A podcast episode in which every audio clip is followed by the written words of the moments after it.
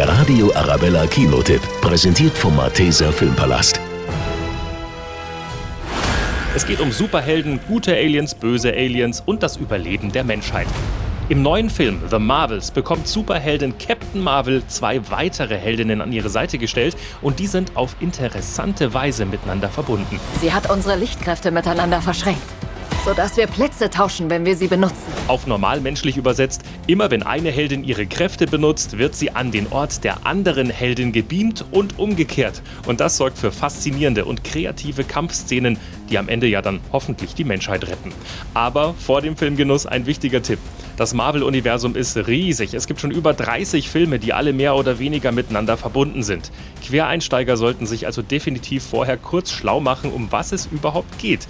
Und dann macht The Marvels erst richtig Spaß. Der Radio Arabella Kinotipp, präsentiert vom Malteser Filmpalast.